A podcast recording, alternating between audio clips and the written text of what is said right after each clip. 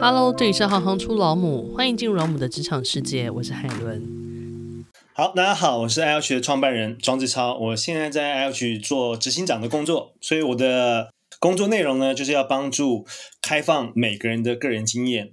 什么叫开放个人经验呢？就是帮助每个人说他们人生的故事，然后用每个人的人生故事来启发更多人来寻找自己人生的志向跟方向。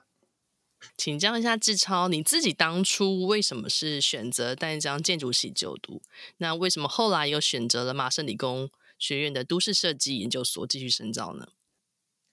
呃，那个时候想要选择建筑系就读，在我那个年代，很多时候你在对未来科系的了解，其实大部分都可能跟亲朋好友、跟老师，包括家长，其实是一个很重要的点。那其实那时候我在选志愿，那时候我们是要交志愿卡，所以选志愿的时候呢，可能大概前五个小时，然后我那时候跟我爸妈讨论，然后我爸爸呢，他是学新闻的，他那时候就觉得说，他觉得建筑系其实是一个很好的训练。其实你不做建筑师的话呢，其实你还是有机会同时受到一个美学跟工程学的训练，就是你同时融合了理性跟感性，所以他会觉得这个是一个蛮好的 training 这样子。所以也是因为这个时候，因为那样说，所以那时候后来我就把所有资源填了建筑系，所以那时候去了丹江建筑系就读。后来呢，为什么想要去麻省理工学院呃深造呢？其实我觉得有点像是有为者亦若是，就是你在大学的时候碰到很多老师，比如说我大一的老师带我呃设计课的 studio 的老师，大一上的是一个呃哥伦比亚大学研究所毕业的，大一下是 Harvard 毕业的，大二上是 Harvard 毕业的。所以你在大学这五年内，你碰到所有老师都是这些常春藤学校毕业的老师。那你常会觉得说，只要你想要继续在这个领域深造，而且你对设计师有兴趣的，那你很自然而然就觉得说，有为者亦若是嘛。所以你会觉得你想要出国去看看。所以那时候你就准备想说，好，那我就出国申请了。那其实那个时候呢，呃，我申请了五间大学，我申请了哈佛、耶鲁、哥伦比亚、呃，宾州大学跟麻省理工。那那个时候，其实一般只要大家有机会未来要出国申请的时候呢，你可能申请你会有那种你很想要的，然后第二个是保险名单的，然后第三个是可能你最保底的，你可能都会上，那你可能是会申请八到十二间 school 这样。那那个时候呢，我申请其实就全美国排名前五名的学校。其实那时候有点是我不太确定我适不适合走这一行，但是我觉得自己在这边原地踌躇，在想你适不适合走这一行，其实有点。蛮浪费时间的，所以那时候想说，那不如我把我自己放出去，让全世界最优秀的学校来选我。假如我都没有被收的话，代表我可能不合适走这一个条路这样子。所以后来我就投了我的履历。那我很幸运的就是，除了耶鲁大学以外没有上，其他时间大学都上了。所以那时候就觉得说，到底要去哪些学校念书？那那时候最后觉得就是在哈佛念书，或是要去麻省理工。那其实麻省理工的同学去的台湾同学，在建筑系的其实一直来说是人数蛮少的。其实大家都可能想说，去哈佛念书是一个 no brainer，就是你可能阿嬷不会讲英文都有知道哈佛大学是什么东西这样。那你应该选哈佛大学嘛？但是后来我选的麻省理工，是因为那时候我的 mentor 跟我讲说，他觉得他也是哈佛毕业的，可他觉得哈佛就是一个很精英的建筑师的训练的课程。所以你进到那边，你会变成某种类型的人。嗯、他觉得在 MIT 我可以很 flexible 的，我可以选我自己想要学的，我可以做自己。所以那时候我就觉得，我其实想要做自己。我不希望两年前我就可以先预期我未来会变什么样的人。所以我就决定，嗯、好，我选择一个未知的路径，我就去了麻省理工。那想请教一下，在淡江大学建筑系跟麻省理工学院的研究所里面，你觉得分别学到的是什么？呃，大家可能对建筑不一定很有理解，大家有些会觉得建筑师在做结构，或者在做水电，或者在做外形的设计。那其实建筑系呢，就是基本上它的名字就是设计建筑嘛。那其实建筑大家可能会想说，建筑是一个外貌，其实并不是。其实建筑只是一个空间，就是你有一个结构体，你同时形塑了一个对内跟对外的空间，一个建筑。建筑师呢，你需要学很多的事情，就是工程方面、结构方面，所有这些方面你都要懂。但是你不是最会的那个人，那你接下来你要去设计，你要考量到说里面的使用者、居住者，包括可能这个建筑的业主，他想要做的事情，他想要可能这些商业用途，你要帮大家做规划。其实建筑师就是一个整合者的角色，所以你在建筑系里面的训练呢，其实你虽然是在做设计，但是其实你在受到很多不同的工程面啊，或是设计美学面、人文面，都形塑你整个教育这五年来做的事情这样子。那我觉得建筑系一个比较特别是，其实它跟我们大学或是一般的高中教育其实不太一样。在我那年代，现在应该也是大概这样子。就建筑系，呃，是念五年的，每一个学期呢都有个叫设计课。那设计课就是教你怎么做设计，但是其实设计这个东西呢，它没有办法被教，就他不会有个课本说第一课是什么，第二课是什么，所以他上课方式都是老师会发一个题目给你，那你可能在这个学期就做这个题目，上课都是师徒制的，所以你可能这一个组呢，全班大概七十几个人，可能分了八组、十组，一组可能八到十个人。一个老师带着八到十个同学，那每个人都做这个题目。你可能在第一周呢，大家可能老师说，你可以大家想你的概念是什么。第四周你可能要做一个草模出来，第八周可能要画一个正图，然后做一个正模什么东西这样子。所有的教学都是看你做的东西，可能一个下午四五个小时，每一周都有两次这个课，大家就拿自己做的东西拿出来。讲说我这一周做了什么东西，然后老师在 critics 有点像评论你做的东西这样，根据你做的东西给你反馈，透过每个老师跟你的互动，从他的经验给你的回馈里面这边学到事情。所以我觉得建筑是一个很大的训练，就是你知道没有标准答案，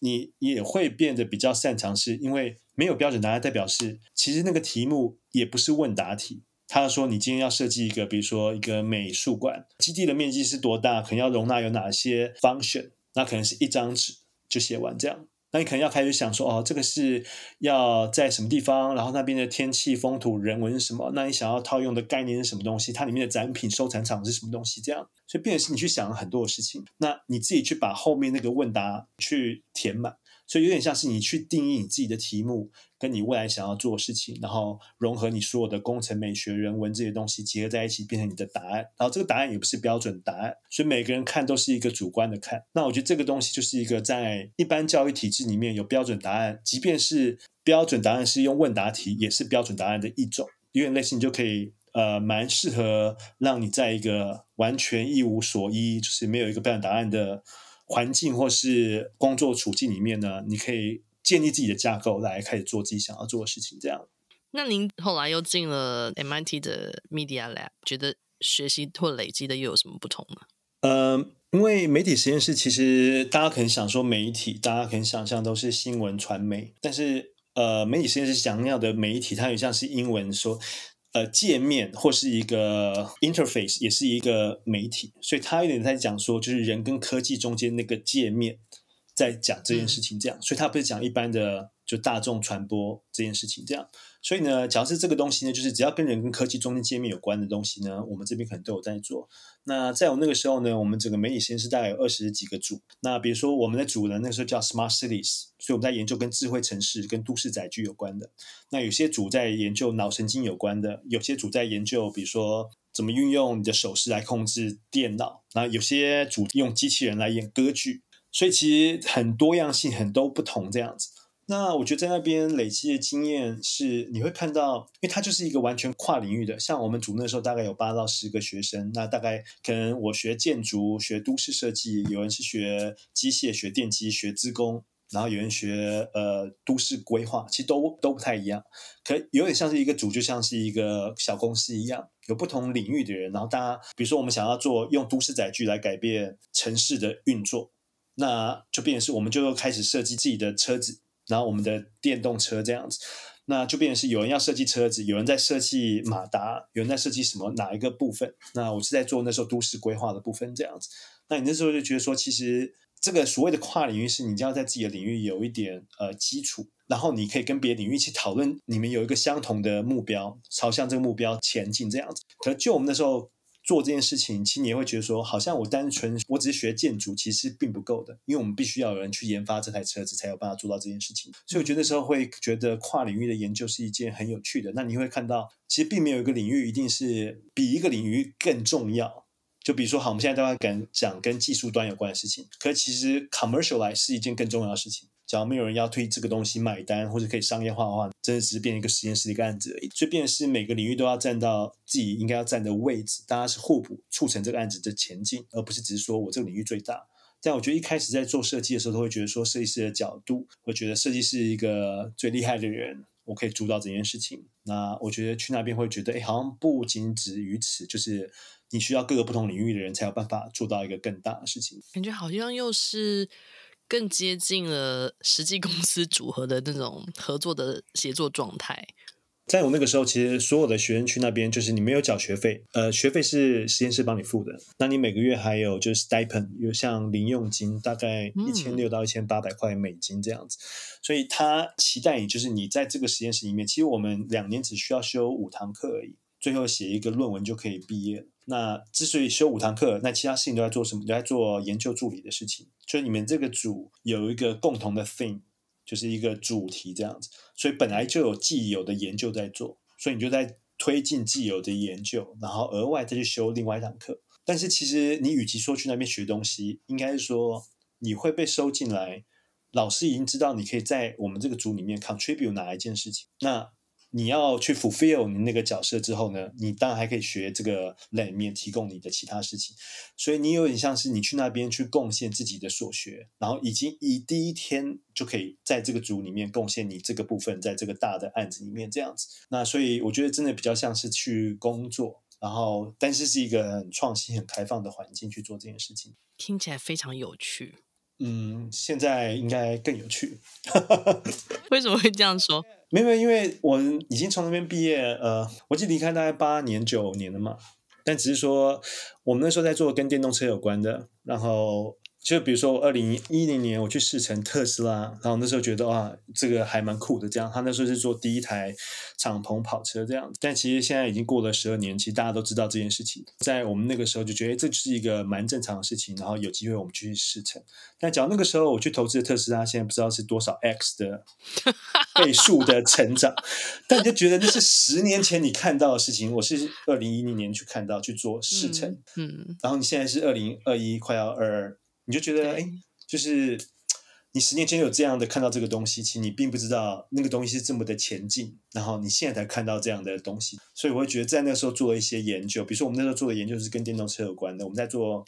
车辆共享系统，有点像是、嗯、呃 Uber，但是用电动车来做。嗯、我做这个题目大概二零零七就开始做这个题目，我们的组大概从二零零四就开始做这个题目，可 Uber 其实。大概还没有超过十年很红吧，嗯，但你就觉得你在这么前进的地方都开始做这件事情，那我觉得在那个实验室里面，你的确也可以看到五到十年后的未来会是什么样子。五年之前、十年那个之前，我们有访问过一个口译老母啊，他就有在讲这个概念，哦、他就在讲说，其实我们可以回到未来，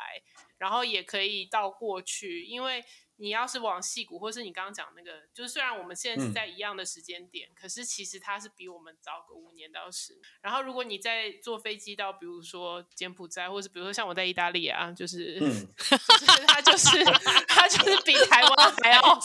还还要落后的，就是其实我们只要坐飞机就可以，虽然是同一个平行时空，但其实对，但其实超好笑。对，你刚刚在讲那时候，我就想到那时候口译老母有讲这一段。请教一下，建筑系非营利组织跟社会企业的三个关键字是什么？为什么呢？OK，我可能可以各给一个关键字，但我觉得方便大家去理解这件事情的话，其实我觉得看实力是一个最好的方式。那建筑系呢？呃，我可以给一个关键字，是是安藤忠雄？就你知不知道你自己喜欢建筑？那我觉得就是你要去体会建筑。那我觉得体会建筑的方式就是你要怎么样懂去欣赏。那其实呢，大家现在可能百分之九十或九十五以上，我们现在住的房子，它可能不一定都叫建筑，它可能是某一个建筑物，但是它可能并没有一个像建筑师或是投注心血，它可能就是一个房地产的案子这样子。所以你可能在里面不一定会体会到空间的美。那你有时候可能只是想要把室内装潢做得很漂亮，可你并不在意。自己的房子在附近的环境变成帮助环境成为一个哪样的环境的角色？你可能只想在里面住得很开心。但比如说，你只要你有机会去看安藤忠雄案子，或是你有机会看一些好，比如说我们去台中歌剧院，我们可以去高雄的卫武营去看一些这些国外。有趣的建筑，或是可以看台北士林那边的皮蛋，在建潭捷运站旁边。所以大家看到这些案子的时候，你会去看说：诶，那建筑师为什么设计成这个样子？它造就的环境变成什么样的一个 space？它让这些使用者有哪些体验在这个建筑里面？体验整个空间。那我觉得，你当你对这建筑有感觉的时候呢，你在想说，你会不会想要变成是形塑这个空间的人？你在想说，要不要去念建筑系，或学习跟建筑有关的事情？那接下来呢，非营利组织呢，我可以给一个关键字，就是 TFT，为台湾而教。他的创办人是刘安婷小姐。Princeton 大学的时候呢，他那时候有呃知道一个组织，就是呃 TFA，就是为美国而教，Teach for America。所以他那时候想说，他想要把这个概念带回来台湾。那他想要做的事情是什么呢？因为其实台湾的偏乡呢，一直有一些教育资源不对称的问题。很多的老师呢，他可能被分配到那一边，可他其实想要累积到足够的资历，就想要走。所以那边常常偏乡很多，呃，这些同学都是老师，可能短暂来，短暂又走。这些教育资源已经很稀少了，但是他们受到的这些照顾又更少，这样子。所以呢，为台湾而教呢，他就想要培训出更多这些老师。他可能一开始不是学跟教育有关的，但他想要把它变成一个 program，就是你可以当老师两年，你经过他很多的培训之后呢，他现在甚至还有跟一些企业合作。那你可能经过这个过程之后呢，有点像是你是一个为台湾而教认证的人，你是有个对教育、对社会有热情的人，那也。肯定你的资格跟经历，那接下来可能背着这两年的经历，你可以去别的行业去发展。所以，变成是这两年大家可以在里面发光发热，而且帮助很多偏乡的小朋友，教育他们，培养他们这样子。所以，他就成立这个组织，训练很多的老师来做这件事情。那其实他想要做事情是想要解决某个社会问题，所以他想要解决这个社会问题，所以他并没有赚钱。而是靠大家的捐赠，不管是时间或是金钱捐助来促成这件事情。那这个是非营利组织，那可以大家查一下，为台湾而教 TFT。那社会企业呢，我可以呃介绍一个绿藤，就做保养、化妆这些跟身体有关的。那他的创办人其中之一呢，叫 Harris 郑，呃郑涵瑞，是我 MIT 的学弟。那他创了这个东西，现在绿藤大家可能在很多百货公司专柜啊，或者在网络上面也可以看到。好，他是台湾算是前面几个申请 B 型企业。B 型企业呢，就是他叫 Beneficiary Corp，对社会有益的企业这样子。所以呢，它就有符合很多的规范，就是你现在在做事情呢，是不是？比如说你从材料啊，你对环境啊，然后整个企业的运作啊，是不是对环境友善啊？你的企业目标、社会责任等等这个事情。绿城一开始在做豆芽菜，所以他就用了很多的方式，可能是用有机的生长，然后在盒子里面呢，你就可以吃到一个它的豆芽菜就在那个盒子里面长。所以当你从超级市场买出来的时候呢，豆芽菜还是活着，那就可以直接吃这样子。那接下来可能做很多美妆、化妆有关的东西，他研发很多这种对环境无害，然后对这些身体是温和的方式来做。他在讲，其实不是像一般的，所以很多企业在做，其实是帮股东赚最大的利益，就赚最多的钱。所以这是他的 goal。但社会企业有点像是说，我今天想要解决某个社会问题，但是我不希望像非你组织一样靠别人捐赠，我希望靠我的手段，我的商业模式。的本身就是促进解决这个社会问题的某一个呃渠道来做到这件事情这样子，所以呢，就变社会企业虽然它是企业在赚钱，但是它本身存在的目的跟解决手段就让整个环境变得更好。所以很多大家可能大企业呢，它可能赚了钱之后呢，它为了节税，它可能会成立一些基金会或是等等，强调社会责任，但是社会。企业本身呢，就希望他一开始其实就是有社会责任，他想要解决社会某一个问题，他才投入家具来做这件事情。那我觉得刚刚这三个，呃，就是从安藤忠雄到非营利组织的呃刘安婷为台湾而教到绿藤生机，大家可以看一下，查这三个关键字就可以大概知道这三个是什么样的事情。如果你喜欢行行出老母，欢迎以行动力赞助老母，让我们能有更多的能量制播更好的节目，访问更多有趣的职业。如果有任何建议，欢迎到网站留言给我们。谢谢你们的支持与分享，我是海伦，我们下次见。